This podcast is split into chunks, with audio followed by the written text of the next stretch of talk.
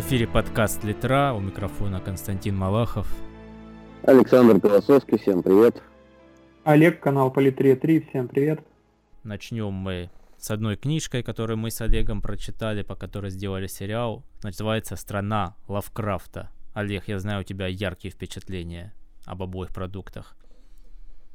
Ну, кстати, да, это очень интересно, особенно по поводу сериала, потому что сериал э, снимает, наверное, самая э, крутая компания, которая производит такой телевизионный контент HBO.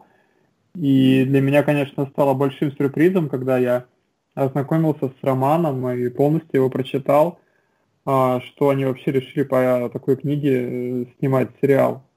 Потому что если бы я не знал, что это уже свершившийся факт, я бы, например, никогда не поверил, что по такому, а, так скажем, с натяжкой, можно сказать, литературному материалу вообще можно снять какой-то видеопродукт, и особенно а, для такой именитой и крутой компании, как HBO. То есть ты сначала снимаешь, там, не знаю, э, Сопрано, Прослушку, Игру престолов, а потом Э, просто по какому-то дебильному фанфику а, про проблемы, а, про различные расовые проблемы и угнетение темнокожего населения снимаешь а, такой вот сериал. Я, как это вообще произошло? Я просто посмотрел первую серию сериала, и мне показалось, ну, в принципе, это неплохо.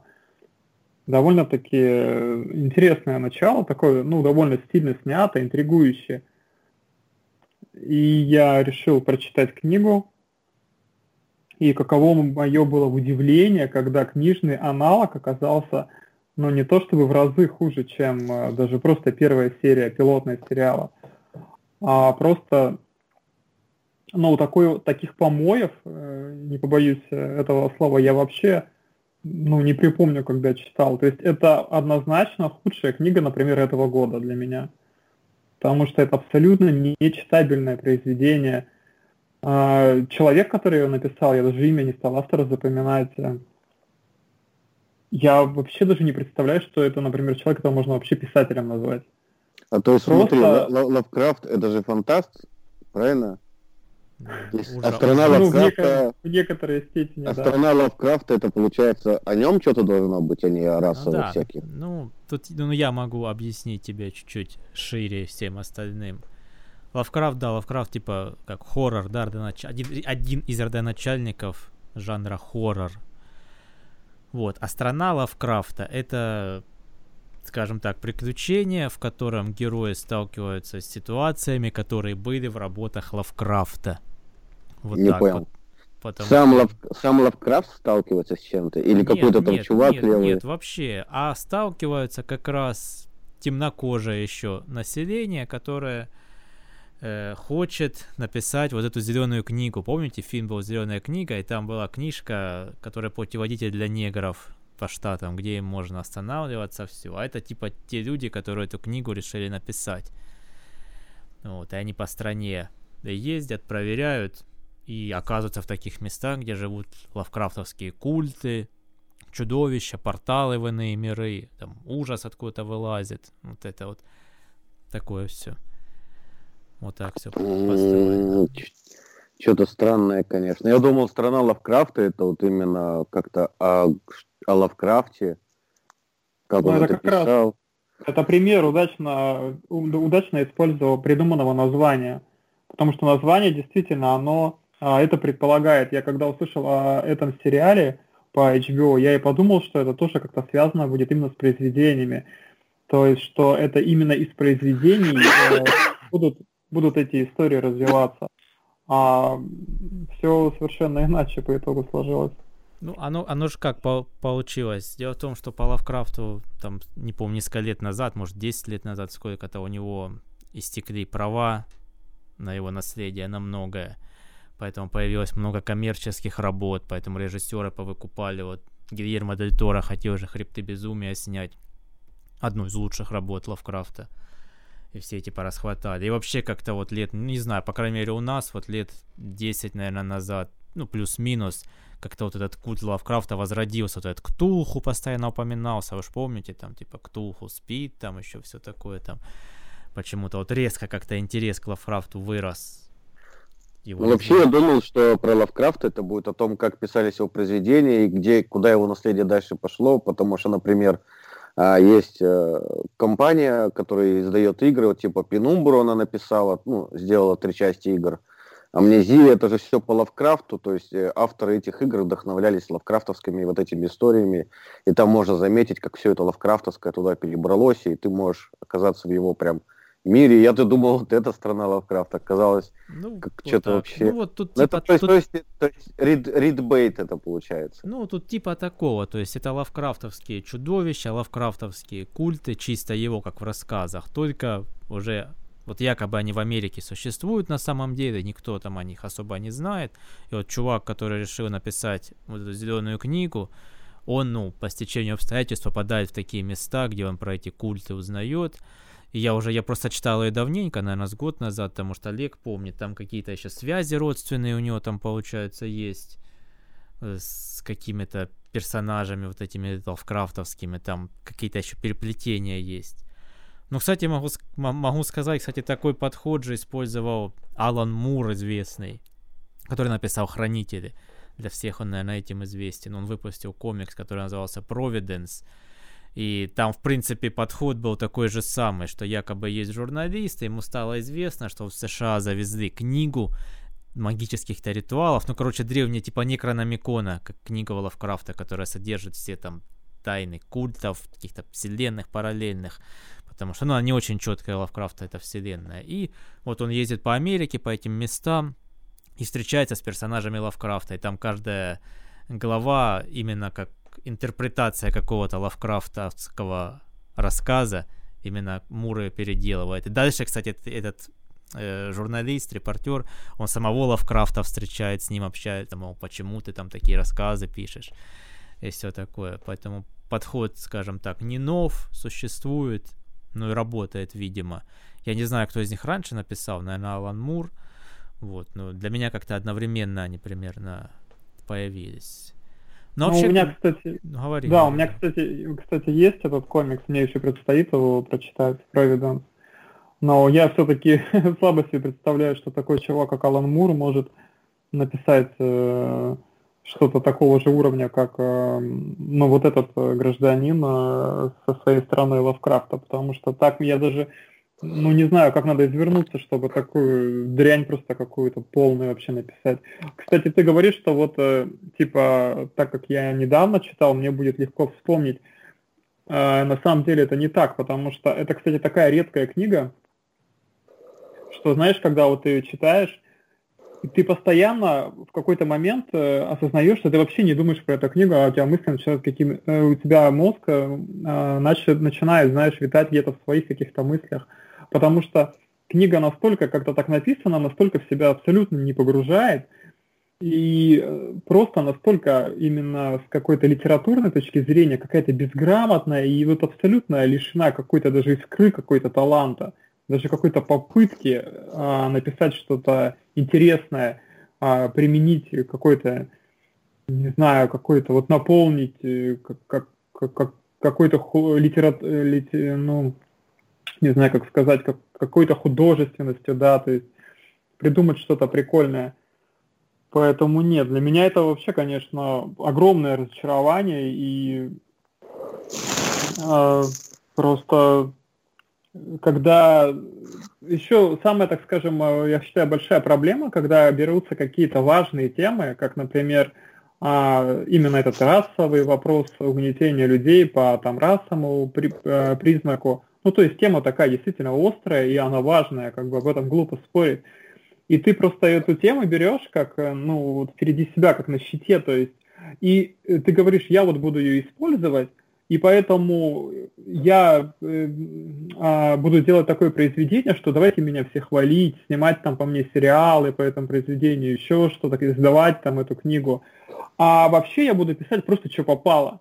Просто буду писать, что попало, но в какой-то момент буду говорить, а вот представляете, там были такие времена, вот там в туалет, короче, негров не пускали, а вот представляете, в автобусе ведь специальные места были для людей вот с темным цветом кожи, а вот представляете, а, ипотеку сложно было, нельза было оформить, или там а, еще что-то там происходило, и а, ты постоянно все произведение просто а, в это напихиваешь, какие-то такие триггеры, которые именно, ну, может быть, э, например, где-то в Америке даже неудобно критиковать эту книгу. То есть на тебя будут смотреть, а ты что, типа расист, вот тебе это не понравилось, ты считаешь, что это недостойное произведение, то есть еще какие-то претензии могут возникать. Мне кажется, тут именно была попытка автора именно на этой теме сыграть. На теме Black Lives Matter? Matters? БЛМ, да? Ты Может, кстати, поэтому HBO и решила сериал снять. Ну да, я кстати, я, кстати, я, я, кстати, тоже про это и подумал, потому что я вообще э, вот перед ними, на самом деле, я не знаю, как там дальше сериал э, будет развиваться, но я посмотрел первую серию, и вообще, конечно, перед ними можно снять шляпу, потому что из такой полной хрени они сняли, вот я посмотрел первую серию, и мне показалось, ну, вроде неплохо, в принципе, может быть, это даже интересно. То есть все равно а, грамотный постановщик, хороший режиссер, а, видно, что это, как обычно, хороший бюджет, все люди профессионалы, они могут сделать даже из такого продукта, казалось бы, абсолютно непригодного, все равно какой-то качественный продукт. Я представляю, когда а, именно люди от киноиндустрии, когда этим занимались, и а, какое у них, наверное, было чувство, когда они понимали, что им надо работать с таким материалом, который вообще не имеет никакой художественной ценности. То есть абсолютно какой-то пустой и, не знаю, даже меня для не нулевой какой-то, а, блин, даже с каким-то отрицательным значением – и все равно, то есть, им надо с этим работать и что-то делать, и снимать хороший, дорогой какой-то сериал. И, кстати, я тут же вспомнил, потому что в этой книге а, обыгрывается и а, также поднимается тема а, известная вот этих погромов а, в Америке в, начале, в 20, 21 году 20 а, века, погромы в Талсе. И она здесь присутствует, эта история, конечно. И а, насколько а, компетентно и насколько грамотно, в принципе, это было показано в тоже в недавнем сериале от HBO, например, «Хранители». То есть э, ты, когда смотришь этот продукт, который снят очень крутым режиссером, по-моему, там Линделев его снимал, и, и он сценарий, по-моему, сам написал. Это человек, который снял один из лучших сериалов «Оставленный» называется. И э, то есть, насколько там оправдано было это сделать, и насколько это все как-то смотрелось органично. Все эти там, когда они использовали как раз вот, эти, вот эту историю Алана Мура, нами уже упоминаемого, именно вот эти хранители, но также использовали вот эти там погромы э, негритянских кварталов в Талсе, также проблему расового вот этого противоречия, расовых вот этих всех штук. Но настолько круто все это сделано, настолько история грамотно продумана, и талантливо воплощена, что у тебя не вызывает это, в принципе, никакого противоречия. Ты смотришь, в принципе, все нормально. Но вот это, конечно, это просто ниже плинтуса. То есть я вообще, честно признаться, я даже не, не, не понимаю, вот, а как человек сам просто писал эту книгу. То есть вот если, то есть если э, вот я, скажем так, субъективно даже скажу, это написано абсолютно, вот в моем понимании, не человека, разбирающегося именно в литературе, как там а, от лица писателя, от лица автора рассуждать, именно по, как вот читатель, я смотрю, это написано абсолютно так же, как Макс Максимов «Светлый человек», как ЧБУ «Каменные небеса». То есть это вот такого абсолютно уровня произведения. То есть вы прикиньте, HBO снимает сериал по произведению уровня ну, вот этих авторов э, русско русскоязычных, кого я до этого перечислил. То есть это вообще нонсенс просто, это просто абсурд какой-то. А что, я так понимаю, что истории цикличные погромы уже были такие, да, которые сейчас творятся в Америке? Ну да, в 21 есть... году 20 века а, да, там, вот там, короче, одного а, афроамериканца, короче, обвинили то, что он типа там изнасиловал какую-то девушку, и там непонятно, то есть изнасиловал, не изнасиловал, ну не суть важно. И его забрали в полицию, а люди э, именно в темных кварталах э, решили то, что сейчас будет э, суд Линча. Там какая-то газета еще выпустила какой-то материал, и народ специально подогревал к такому вот, ну, чтобы совершить какой-то вот этот суд Линча, так называемый. И они начали, короче, бунтовать и поперли на здание суда.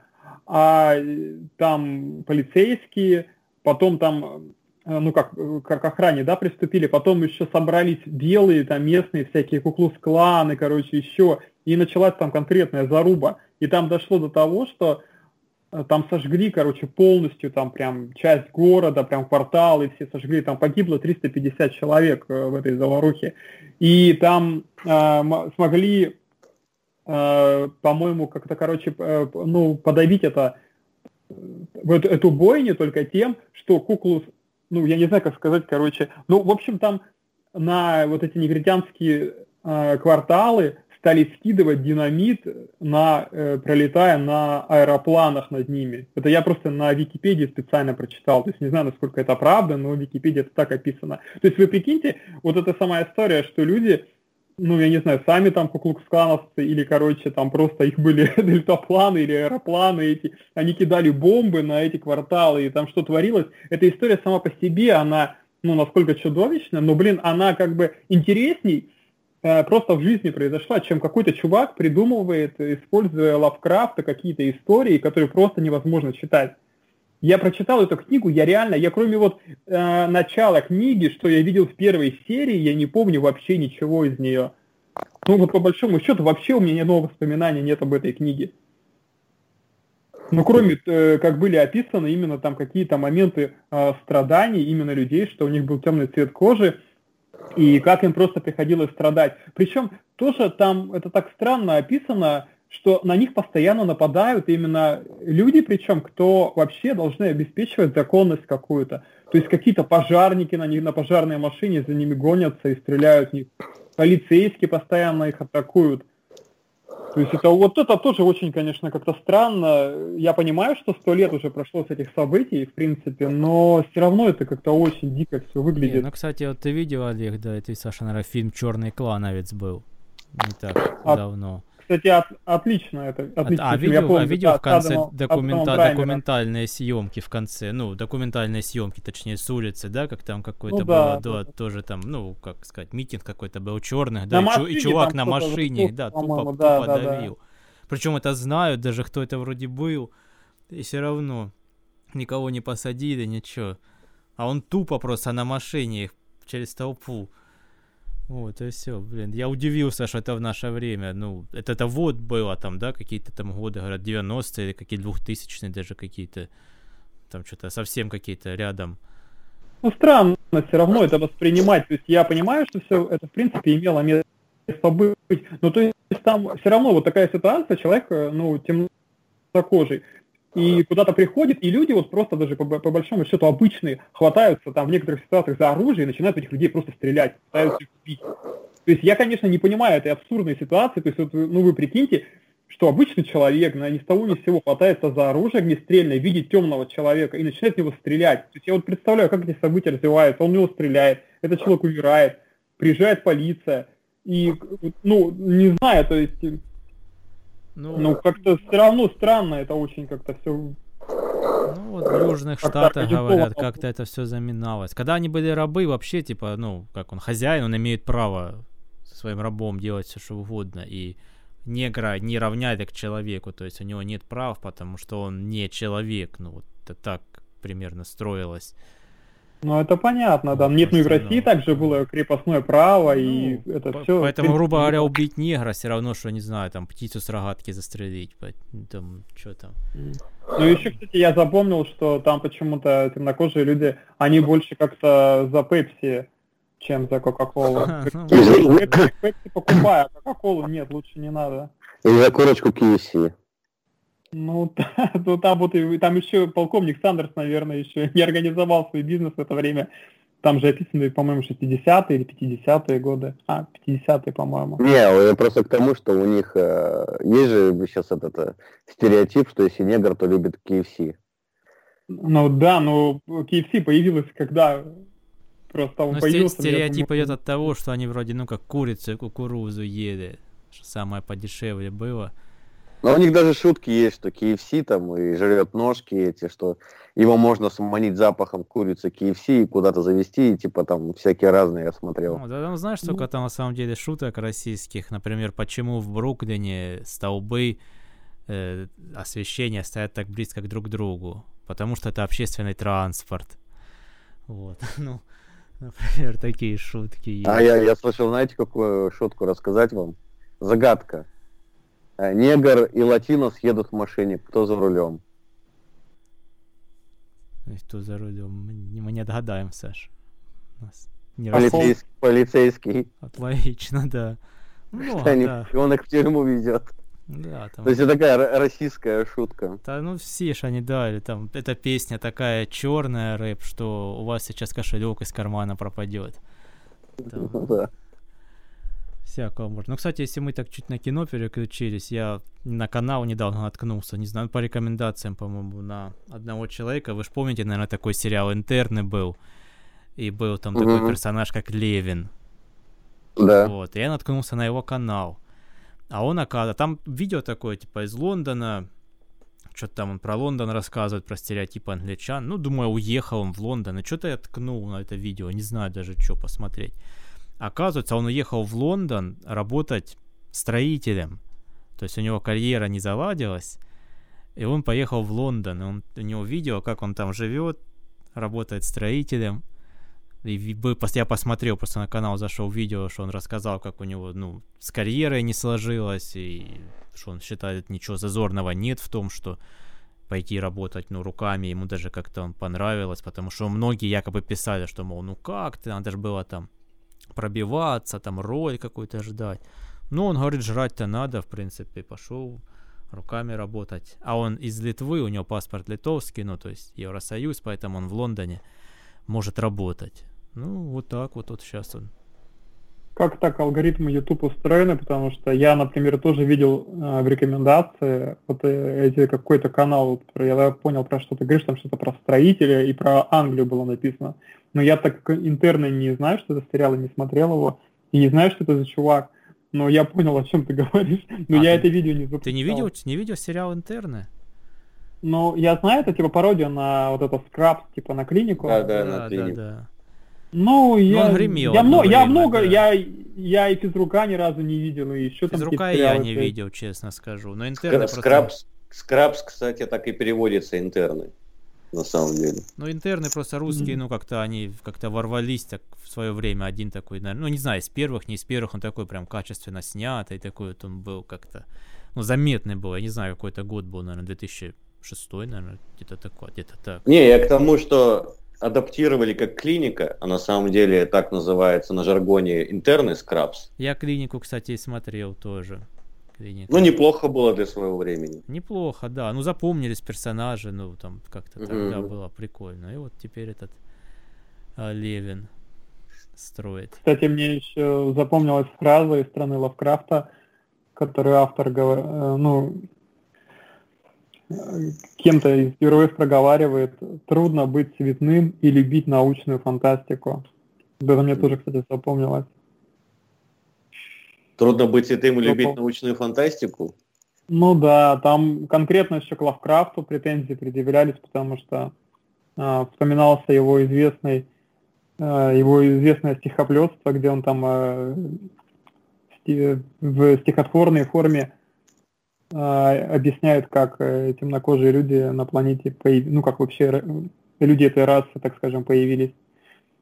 Ну, сейчас, сейчас это очень много всплыло, да. Вообще, если послушать Нил Дегра... Нила Деграйса Тайсона, то мы все сначала появились э, в Африке. Ну да. И потом, нач... и потом начали распространяться, распространяться, в Африке негры каким-то образом остались. Да, так, ну, то есть мы я все тоже оттуда. о такой теории слышал давно, да, ну так говорят, что колыбель человечества, да.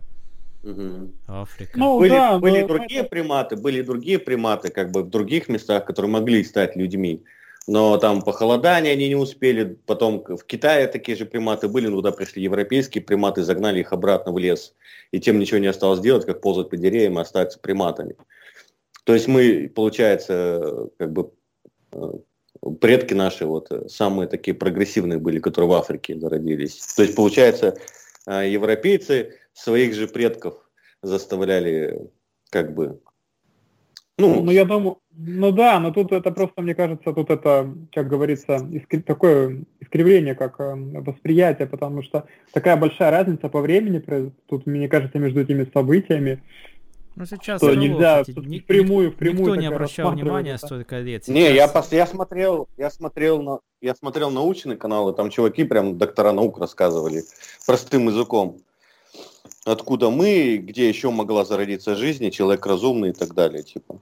И про там про пирамиды есть, про все это говно. Сейчас на тему ну, расизма откоп, просто... откопали все у всех откопали, прям все. И, и редактора Лавкрафта откопали, он, оказывается, еще там какой-то более дикий расист был. Да, да. И, в общем... Так, да, Мартин уже тоже досталось, кстати, на церемонии Юга. Там и про редактора этого и про самого Лавкрафта, да, там... моя. Мартин Лютер Кинг? Нет, этому Джорджу Мартину. Который... Я понял, я угораю. Mm. Но даже просто все равно вот такие сложные темы и актуальные, вот насколько даже грамотно сейчас читая а, «Непобедимое солнце» Пелевина, да, как он с этим материалом работает, как он, ну, смешно, весело, да, искрометно как-то там прокидывает эти шутки – про э, там, расовую сегрегацию IQ, да, что-то такое было у него. Ну и вот за все эти, ну, про все вот эти темы, да, что э, все эти такие современные повестки про угнетение продвигаются какими-нибудь э, огромными мультикорпорациями, короче, чтобы Э, как бы, ну, типа, чтобы власти, чтобы власти над миром захватить. Ну, ну, то есть, понятно, глупо в это как бы реально так верить, вот, как, скажем, вот, ну, как какие-то истины, но это, блин, смешно, а как-то это забавно, и в то же время как-то прикольно, то есть, э, сразу видно, что талантливый человек, он как-то, э, ну, знает, как работать с этим материалом, в отличие, вот, например, от этого автора, который, скорее всего, наверное, он и сам темнокожий, и для него действительно это все важно, и и, э, и там, где ну, он живет, да, там американец, для него это имеет такое значение, так скажем, и он сам настолько же паршиво просто, ну, так паршиво работает с этим материалом, сам только вот такие люди, вот на самом деле из-за них и даже возникает какое-то у людей раздражение, да, в какой-то мере, с каким-то таким темам.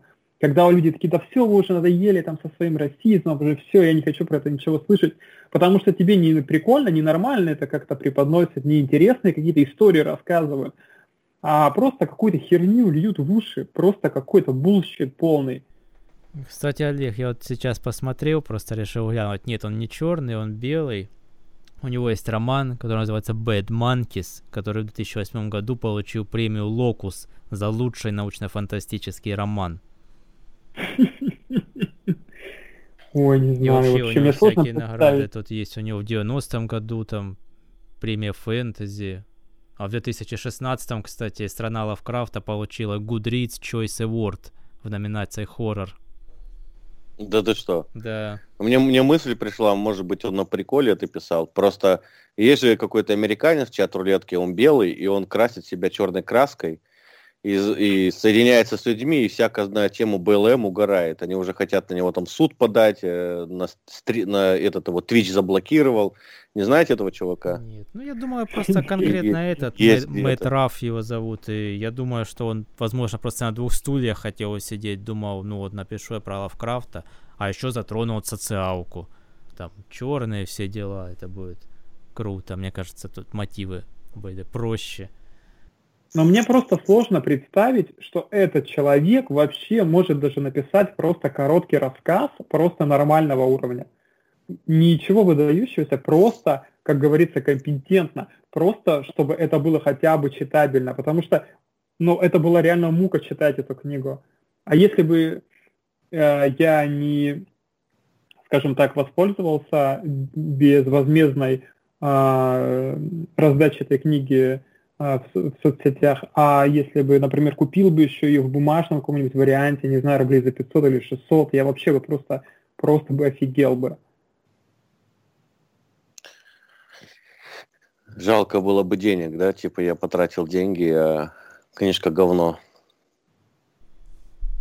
Ну, оно, понимаешь, как Лавкрафт на самом деле, ну, писал, ну, так себе, даже вот если посмотреть какую-то, ну, про него критику, там более старую критику, все отмечали, что Лавкрафт пишет не очень. Просто вся его фишка была в том, что он напридумывал все это. Я думаю, он, скорее всего, частично это все видел, а не прям придумал, потому что у него какие-то отклонения наблюдались психические. В общем, своеобразный чувак был. Он по фотографии даже видно, скажем так. Вот, и он, у него своеобразный, у него нет какой-то там писательской структуры, какие-то рассказы там обрывочные, там без начала, там бывает без конца.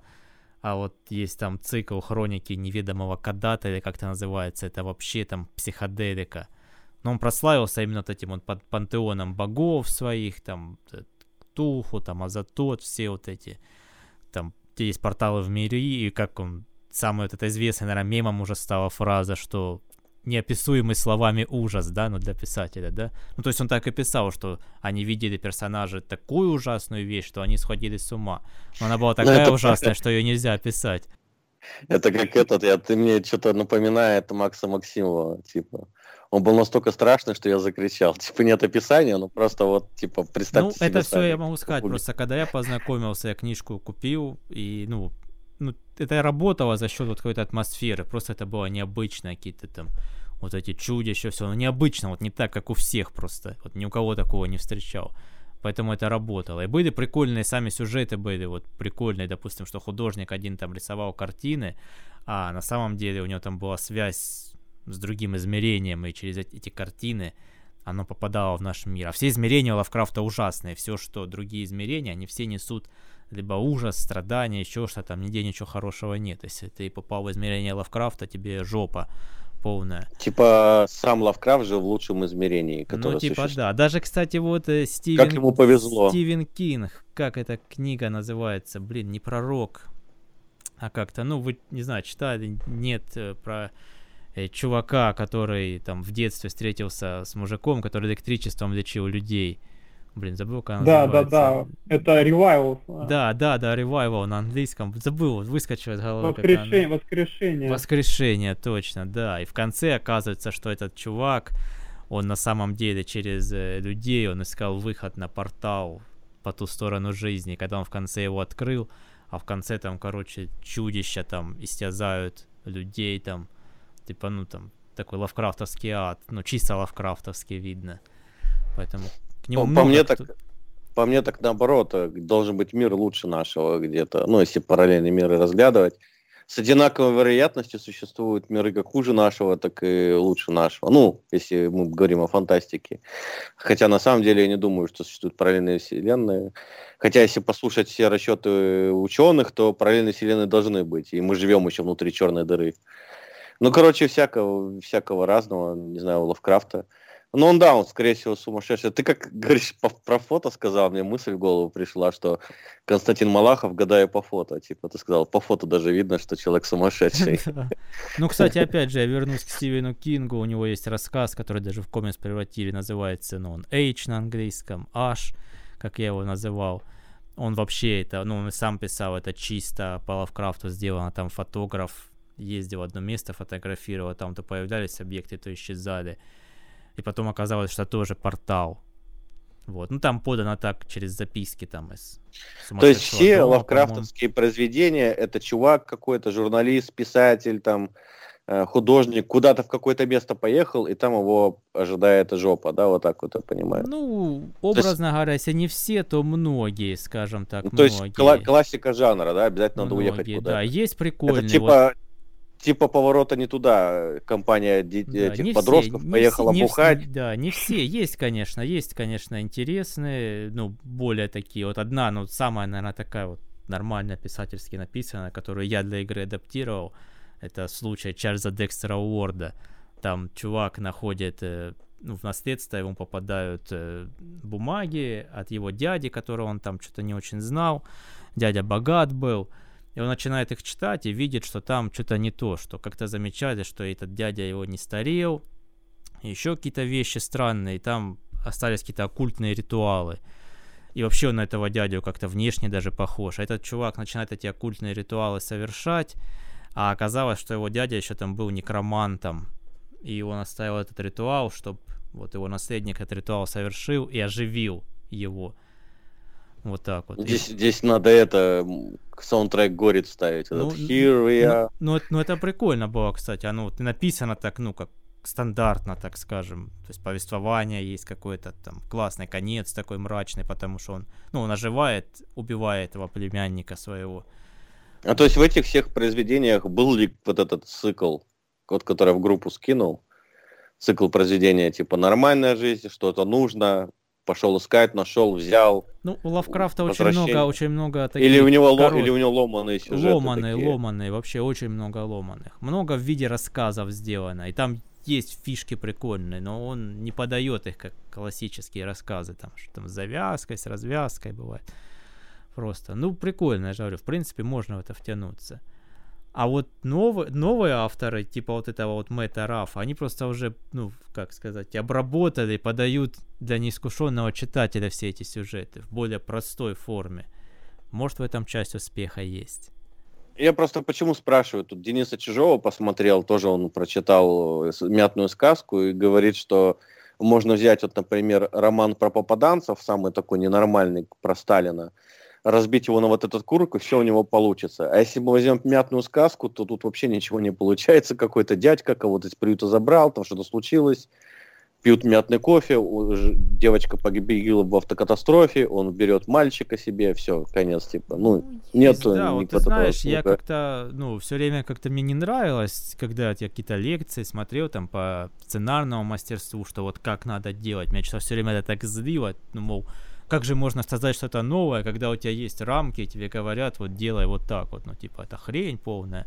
Но для игр большинство сценариев, что я делал, я делал по вот этой двухактной структуре, то есть пролог, потом идет первый переломный момент, потом идет второй переломный момент и эпилог. И на самом деле это хорошо работает.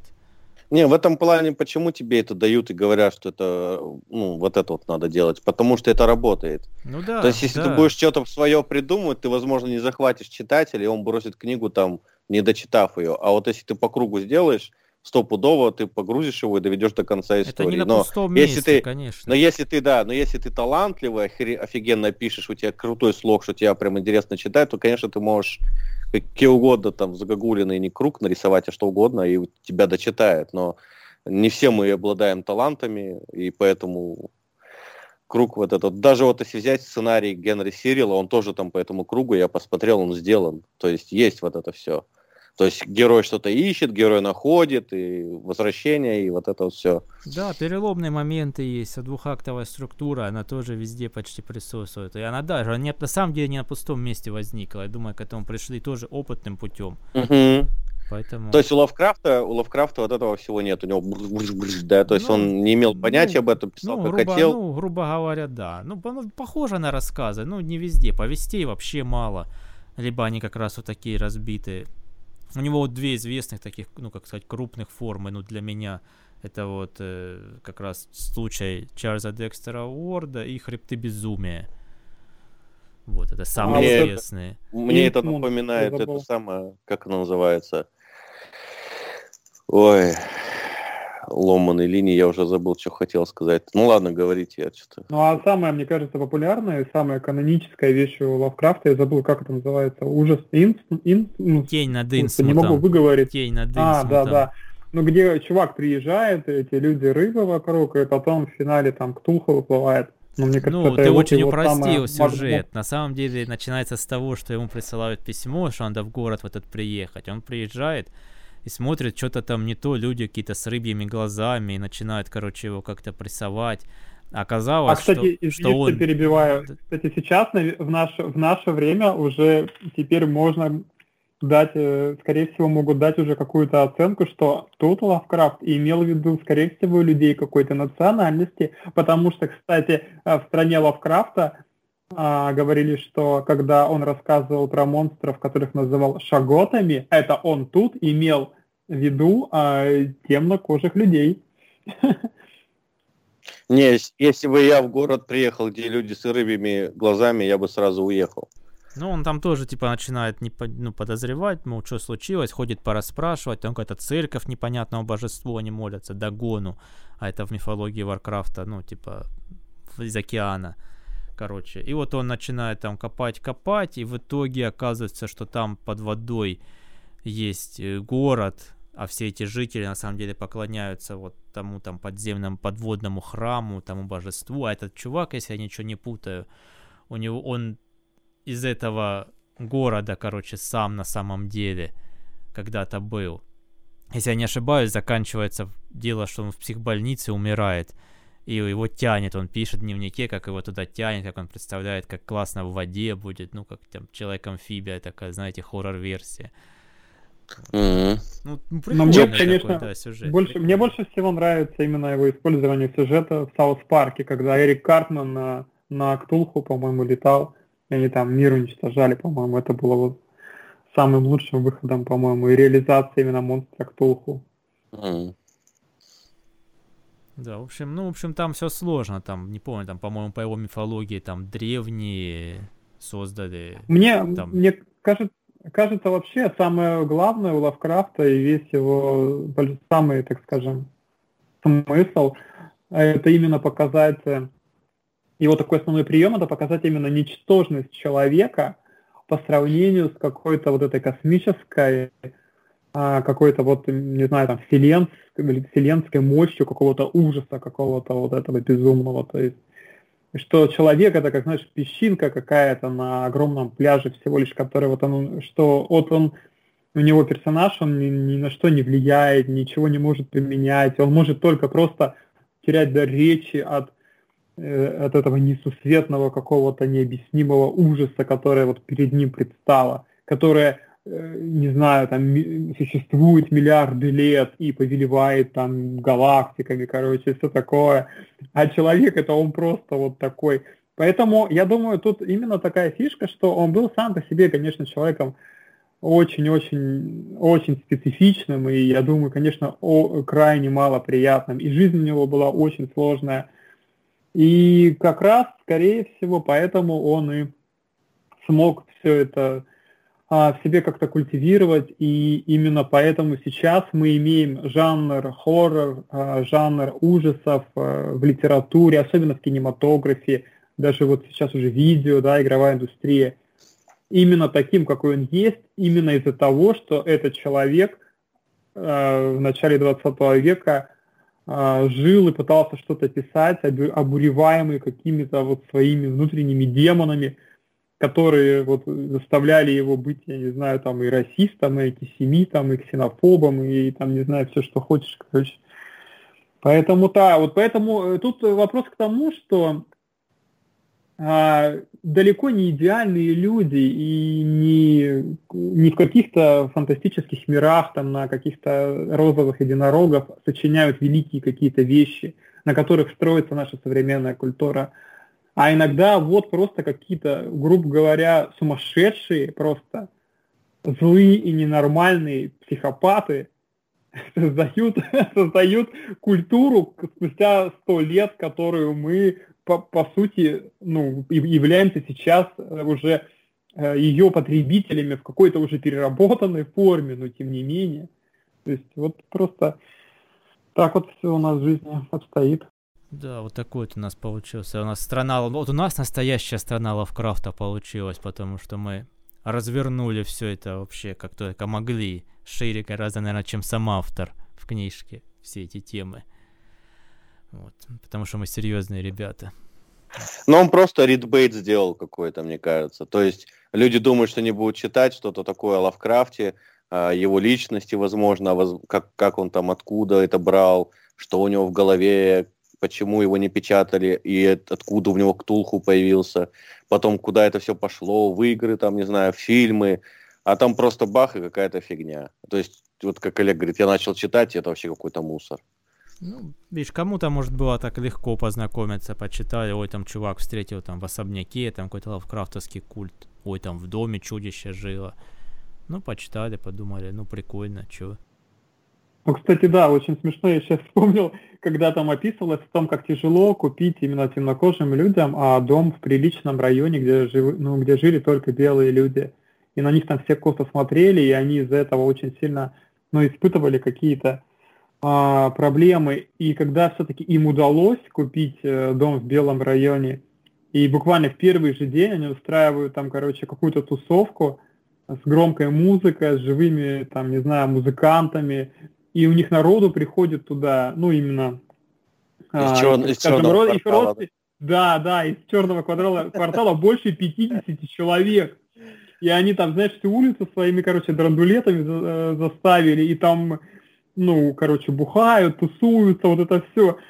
И, и думают, и такие, блин, а соседи как-то, говорят, странно на нас смотрят, смотри-ка, вот эти, говорят, обычные белые, там, ну, граждане эти, там, среднего или там выше среднего класса, со своими, знаешь, там, газонами ровными. И я такой думаю, ну да, действительно, как бы, подумаешь, 50 людей, э, ну, из, из, из Гарлема, да, условного, я так говорю, просто приехали, да, и, короче, тусуются тебя на, ули- на улице, устраивают там дискотеку. Ну да, чего бы нет. Почему бы нет? Да даже если бы белые приехали, мне кажется, устроили такую большую дискотеку, на них также бы смотрели. Просто это дело того, что ты вмешиваешься, получается, в общественное спокойствие. Вот у меня начинается под окнами dance, я сразу понимаю, что какие-то дебилы приехали, что они привозят тачки, открывают э, двери, включается буфер, начинает долбить музыка там на улице, они там бухают, орут, и думаешь, ну какого хера вы прям под окнами это все устраиваете? То есть, если там 50 человек, прикинь, пришло черных, у них там рыбчина играет, они еще, наверное, стреляют в воздух из пистолетов там, всякое такое.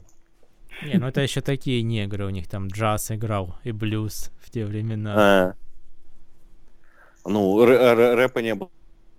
Насколько, я, насколько я знаю, нет еще.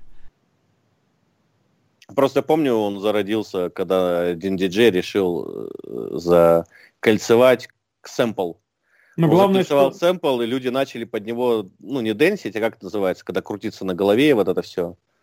Брейкданс. Да, брейкданс. Они начали танцевать, брейкданс, там вот это все выдумывать, потому что сэмпл такой закрученный, короче. Один чувак подумал, что прикольно под это говорить. И вот и пошло у них, что вот раз, потом рэп появился, они начали рэпчину читать, там и все такое.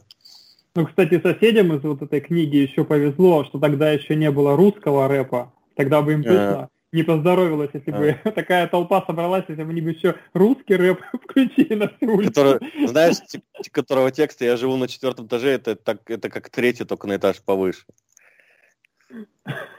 Нет, ну это прикольно. Вот такой у нас получился жуткий, ужасный подкаст. Следующий у нас будет, ну, наверное, поинтереснее, потому что автор будет поинтереснее, пусть интрига сохраняется. Всем до следующих эфиров. Пока-пока. До свидания.